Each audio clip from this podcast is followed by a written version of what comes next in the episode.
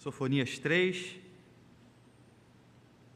Leremos o verso 17 juntos, tá, queridos? Vamos fazer essa leitura aí de forma audível. Diz o texto, leamos: O Senhor teu Deus está no meio de ti, poderoso para salvar-te. Ele se deleitará em ti com alegria, renovar-te-á no seu amor, regozijar-se-á em ti com júbilo. Amém. Vamos orar mais uma vez?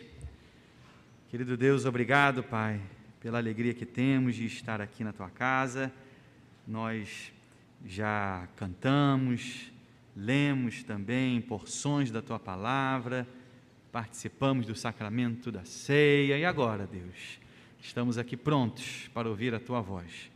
Fale conosco, querido Deus, me use também, conforme o teu querer, para a tua glória, e que essa mensagem, essa palavra não se detenha tão somente aqui nesse lugar, mas que o Senhor nos use também para propagá-la para a tua honra e glória, em nome de Jesus. Amém. Queridos, havia um rei chamado Josias. Ele era neto e também filho de outros reis, mas reis que desobedeceram a Deus. Reis que levaram o povo à idolatria, levaram o povo à perversidade, à imoralidade, até mesmo sexual. E Jerusalém então estava ali, mergulhada nesse caos. E então Josias, agora se utilizando do seu poder é, é, é, de Estado, né, impõe então agora uma espécie de reforma ali naquela região. Ele determina que os ídolos então sejam jogados fora, proibindo então agora a adoração a outros deuses. Porém, os efeitos dessa reforma foram muito pequenos. Quase não se viu uma verdadeira mudança ali no meio do povo. Sabemos bem, queridos, que é assim também o coração do homem. Ele pode até externamente demonstrar algum tipo de mudança, quem sabe é, é, é uma mudança comportamental, moralmente falando, aquela pessoa aparenta ser uma pessoa correta, mas quando então nós cavamos um pouco mais na dimensão ali mais profunda mais sensível do ser, que é o coração, a história por vezes é outra.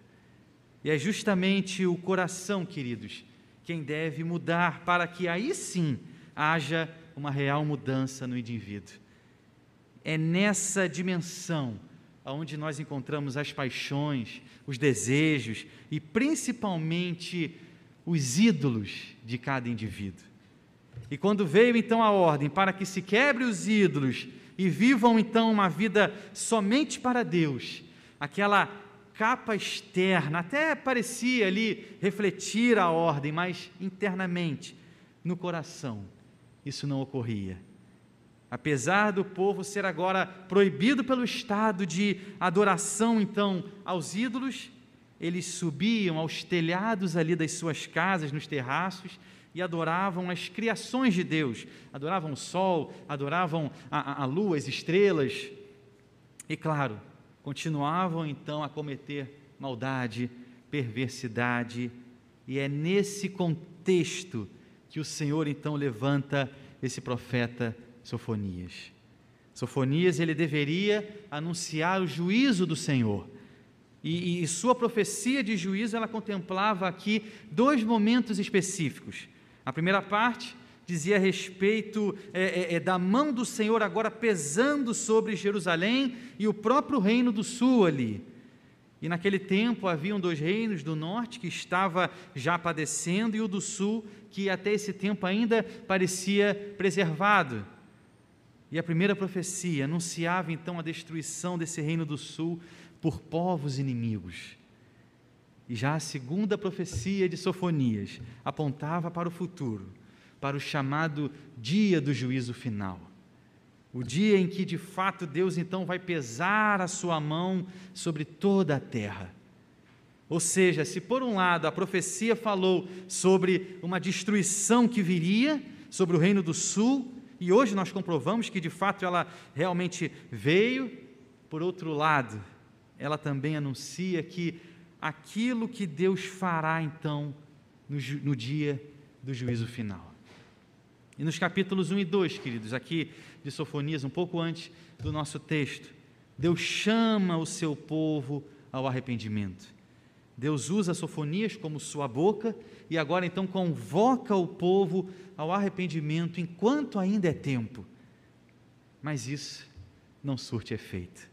E agora, nesse capítulo 3, Deus então revela a sua vontade em pelo menos três perspectivas aqui. Primeiro para Jerusalém, depois para os gentios e por último para o remanescente. Então, em primeiro lugar, queridos, nós observamos então a ira de Deus ali sobre Jerusalém, mas é, uma ira zelosa. Dos versos 1 ao verso de número 8, nós vemos bem essa parte. Jerusalém é chamado algumas vezes, seja no Antigo quanto também no Novo Testamento, de cidade santa, mas nesse tempo de Sofonias, ela não demonstrava essa santidade. Versos 1 e 2, então, nos mostram, na verdade, um povo pecador, diz o nosso texto. Versos 1 e 2: Ai da cidade opressora, da rebelde e manchada, não atende a ninguém, não aceita disciplina, não confia no Senhor, nem se aproxima do seu Deus. Ao invés então de santa, Jerusalém era uma cidade suja, manchada ali então pelos pecados. E o significado dessa palavra, Jerusalém, que é cidade da paz, mas ao invés de trazer então paz, a cidade ela era rebelde contra Deus. O Senhor se revela aos israelitas ali por meio da sua palavra, também ali dos seus grandes feitos, mas o povo agora não crê e nem mesmo o busca. Essa é a atitude típica, queridos, daqueles que pensam estar tudo bem. Não, eu já sou do povo de Deus, que isso, não. Comigo essas coisas não, não acontecem. E Deus enviando ali uma série de exortações para a correção, mas o povo não ouve. Ficam inertes ali, mergulhados no pecado, de maneira que agora tornam-se surdos para Deus. Não, isso aí é para os outros, não para mim, que é isso.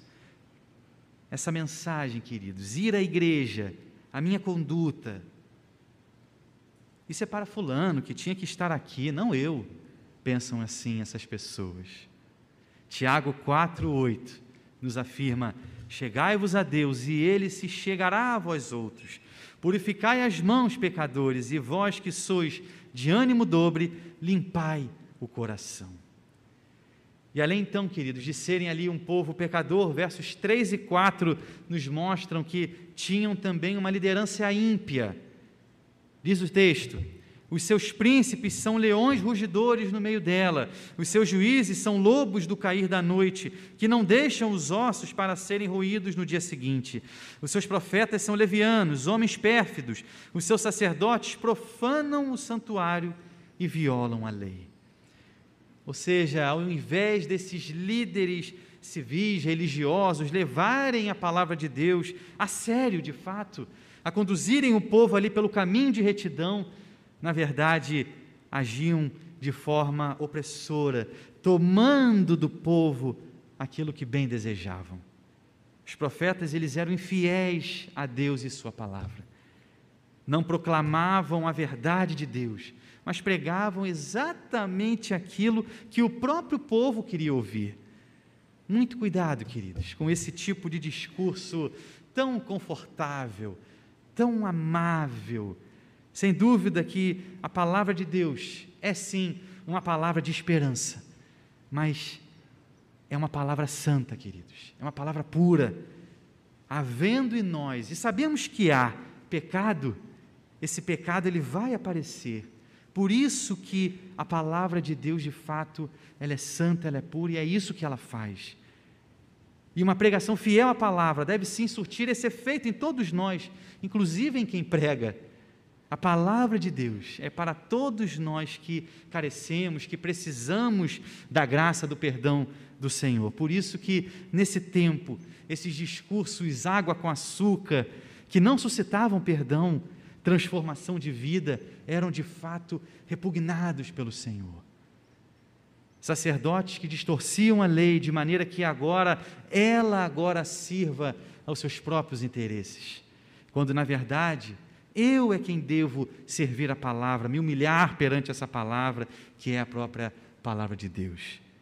E o mais triste, queridos, é que Deus já havia falado para que eles se corrigissem, mas nada surte efeito.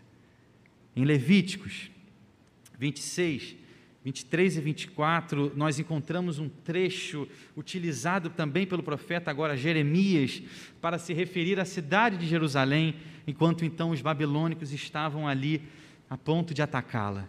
Diz o texto de Levíticos: Se ainda com isso não vos corrigirdes para volverdes a mim, porém andardes contrariamente comigo, eu também serei contrário a vós outros, e eu mesmo vos ferirei sete vezes mais por causa dos vossos pecados. Se inicialmente, queridos, nós observamos um povo pecador, observamos também uma liderança ímpia, agora os versos 5 a 8 nos mostram, ao contrário, um Deus justo. Diz o nosso texto, de 5 a 8: O Senhor é justo no meio dela, ele não comete iniquidade, manhã após manhã traz ele o seu juízo à luz, não falha, mas o iníquo não conhece a vergonha.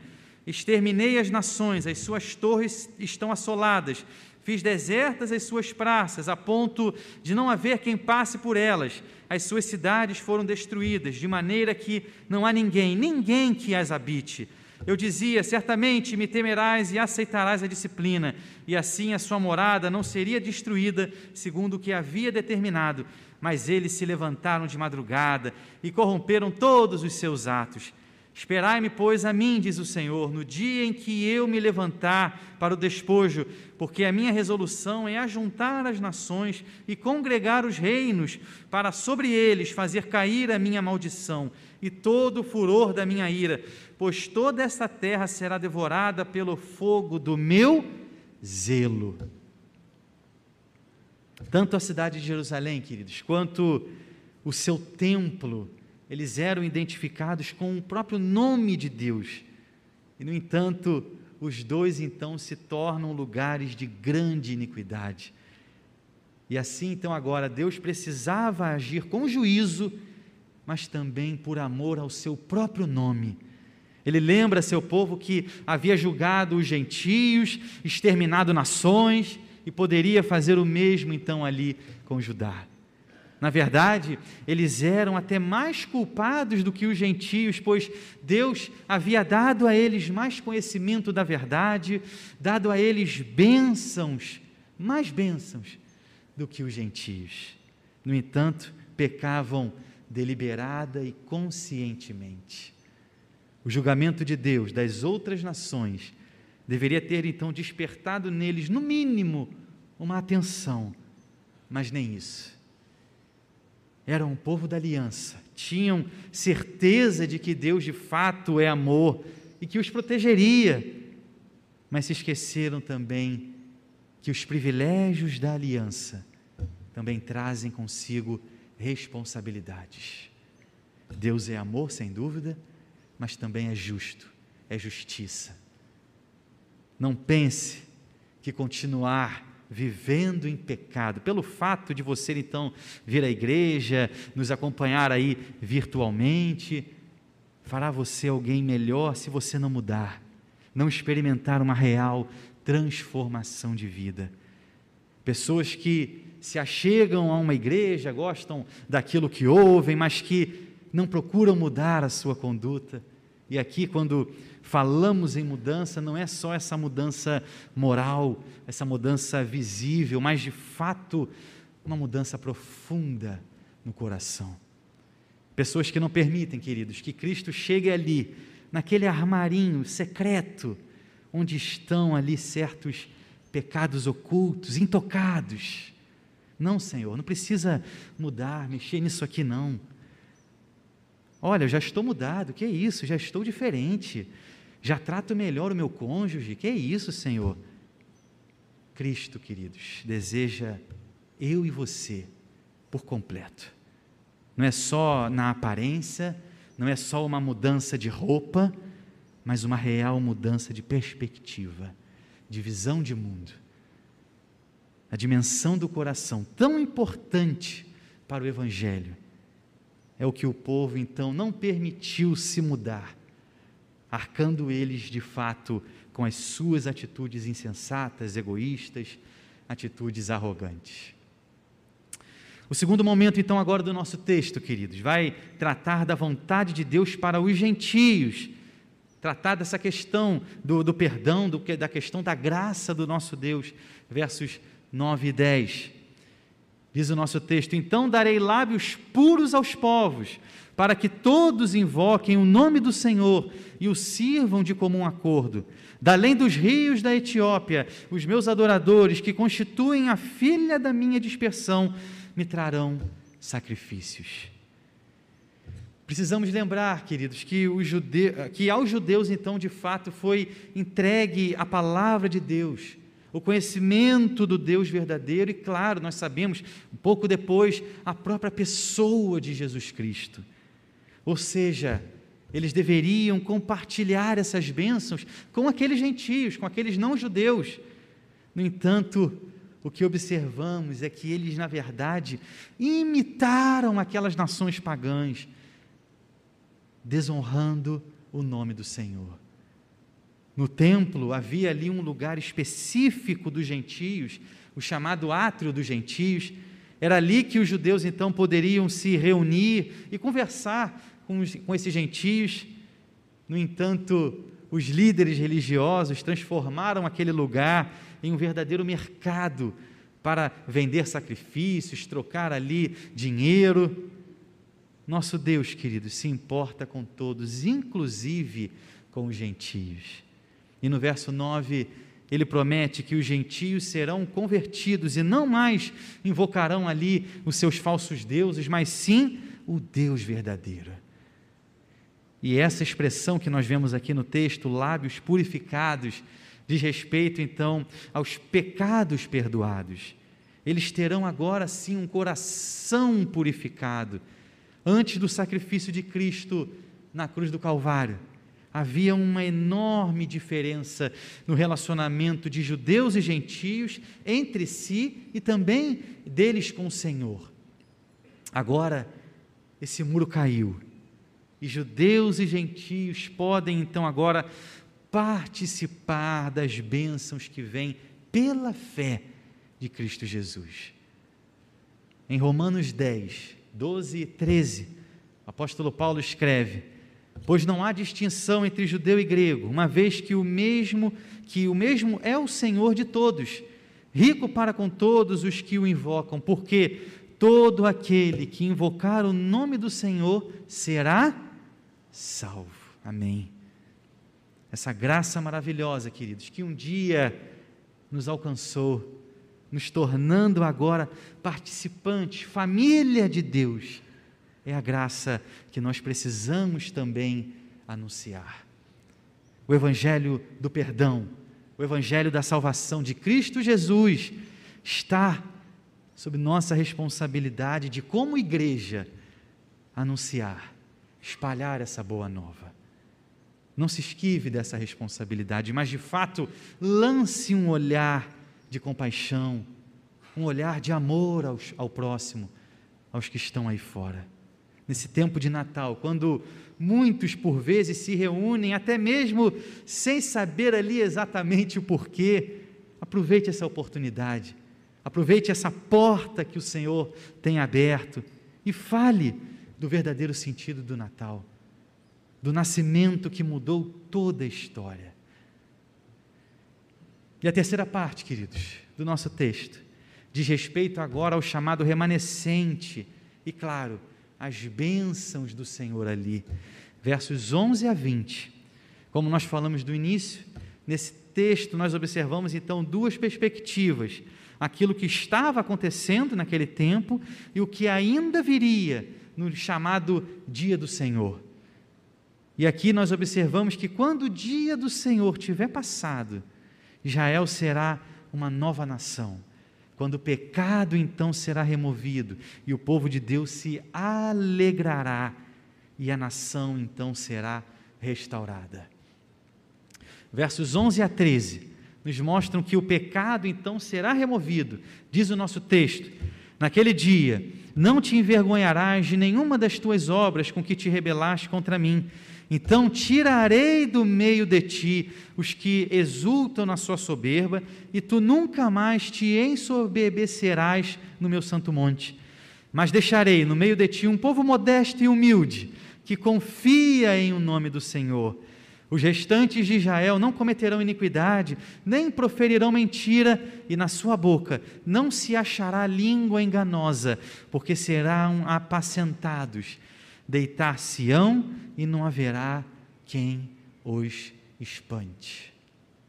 Esse será, queridos, um tempo de profundo arrependimento e também de confissão.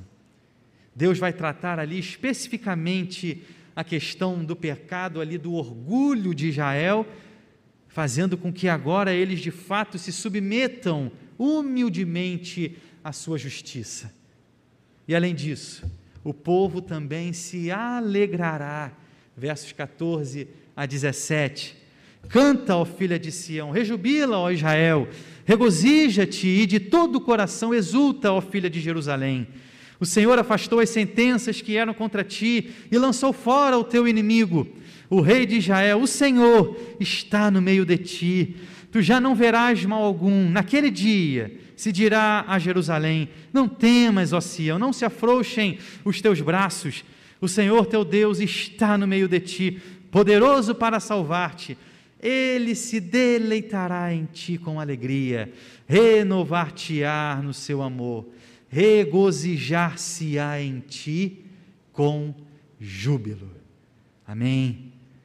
Se antes Sofonias apontava tão somente para o porvir, aqui a sua alegria é uma alegria tamanha que ele convoca o povo a já se alegrar agora, a cantar, a se regozijar.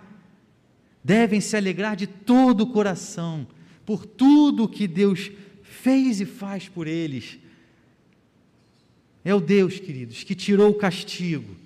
É o Deus que derrotou os inimigos e que, de fato, foi habitar no meio deles. O Senhor é o próprio Rei de Israel e por isso mesmo o povo não tem o que temer. E o verso 17 é o texto que lemos no início, é belo porque nos mostra um Deus que também participa dessa alegria, ele se deleitará em ti com alegria, diz o texto. Um Deus que canta para então esse remanescente que entra no reino. Não duvide, queridos, da alegria do Senhor por aqueles que são salvos, resgatados ali das trevas para a sua maravilhosa luz. Precisamos nós também nos alegrar com isso. E essa imagem do Senhor se alegrando com o remanescente nos dá a certeza de que Ele está conosco, de que Ele caminha conosco, que Ele se alegra conosco. Um Deus que nos ama e por isso mesmo não precisamos temer coisa alguma. E a última parte vai nos falar então sobre a restauração da nação, versos 18 a 20.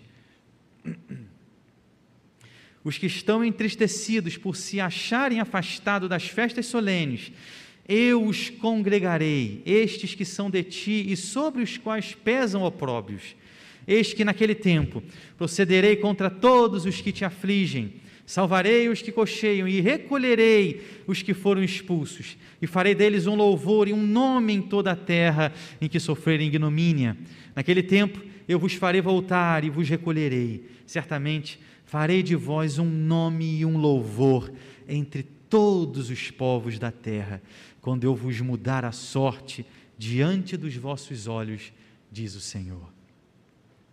A promessa aqui, queridos, é que aquele povo disperso do Senhor será novamente reunido e será então esse povo salvo, esse povo perdoado, que não levará mais então a vergonha dos seus pecados essa é a maravilhosa promessa de Deus, queridos, através da sua graça.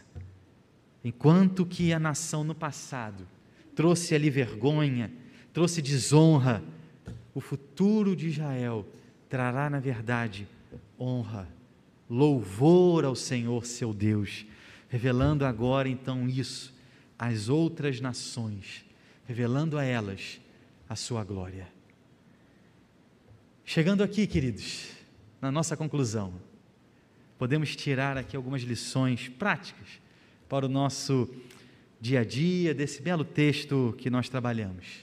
Primeiro, observe o amor de Deus em receber pecadores arrependidos. Tal como aquele pai na parábola do filho pródigo que, ao ver de longe o filho mais novo, corre ao seu encontro. Assim é também o nosso Deus. Ele vem ao nosso encontro, nos abraçando, cantando conosco, se alegrando conosco. Em segundo lugar, nossa desobediência trará graves consequências, principalmente consequências espirituais. Por isso, hoje é tempo também de arrependimento. Nosso Deus é um Deus perdoador que esquecerá dos nossos pecados e nos restaurará a sua amorosa comunhão. Mas não se engane, mesmo depois de perdoados, os nossos pecados aqui na terra ainda podem sim trazer consequências danosas aqui mesmo. Porém, quando Deus estabelecer o seu reino na terra, restaurará o seu povo, tudo será renovado e Ele dará então ao seu povo um recomeço, nos fazendo então esquecer do passado. O nosso desejo, querido, será sem dúvida o de glorificá-lo, o de adorar o seu nome. E em terceiro lugar, nesse Natal, olhe para Cristo. Olhe para aquele em quem devemos de fato repousar, descansar seguros toda a sua ansiedade, os seus medos, toda a sua angústia, deposite aos seus pés, entendendo que não há lugar melhor de se estar do que na sua presença. Deixe os velhos hábitos e viva uma vida em alegria com Cristo. Uma vida sem amarras, sem as amarras do pecado. Uma vida livre, liberto no seu amor. Amém, queridos? Vamos orar? Você vai ter aí um tempo de oração silenciosa para de fato expor o seu coração ao Senhor. Você sabe bem aquilo que por vezes te tocou nessa exposição, você sabe bem tudo aquilo que você tem vivido, tem passado.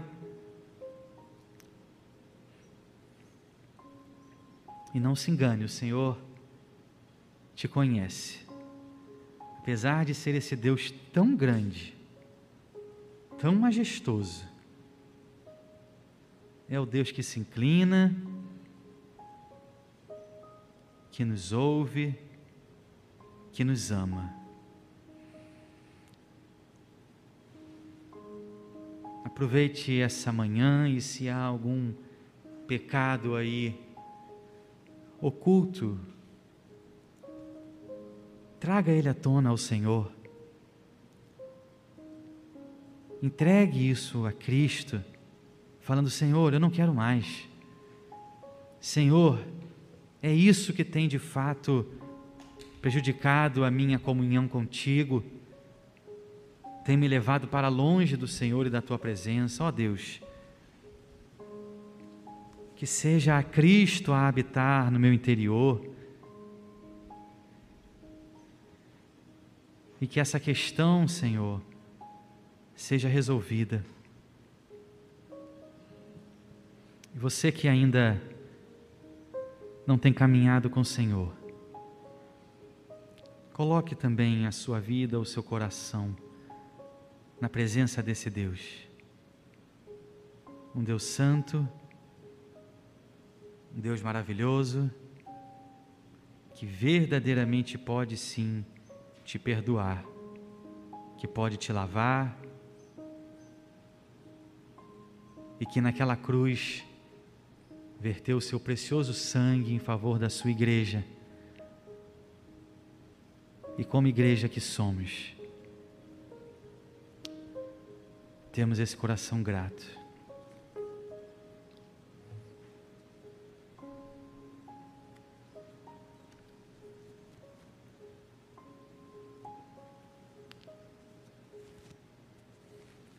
Querido Deus, obrigado pela tua palavra. Obrigado, Deus, porque o Senhor é esse Deus tão didático, que nos corrige, que nos repreende, que nos exorta, como um Pai amoroso. Assim o Senhor nos faz verdadeiramente seus filhos e nos submetemos, Deus, à tua disciplina, à tua correção porque não há nada melhor do que sabermos que temos um Deus que nos ama, que se importa conosco, que caminha a nosso lado. Deus querido, visite cada coração, cada querido e querida tua, teu, que de forma sincera apresenta a Deus, a Ti,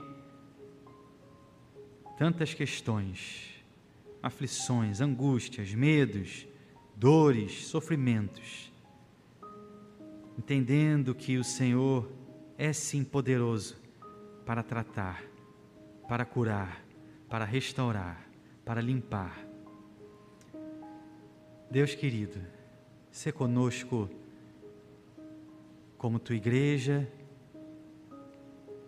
como teu povo, não só aqui nesse bairro, nessa cidade, mas onde quer que o Senhor nos leve para a tua honra e glória. Em nome de Jesus. Amém.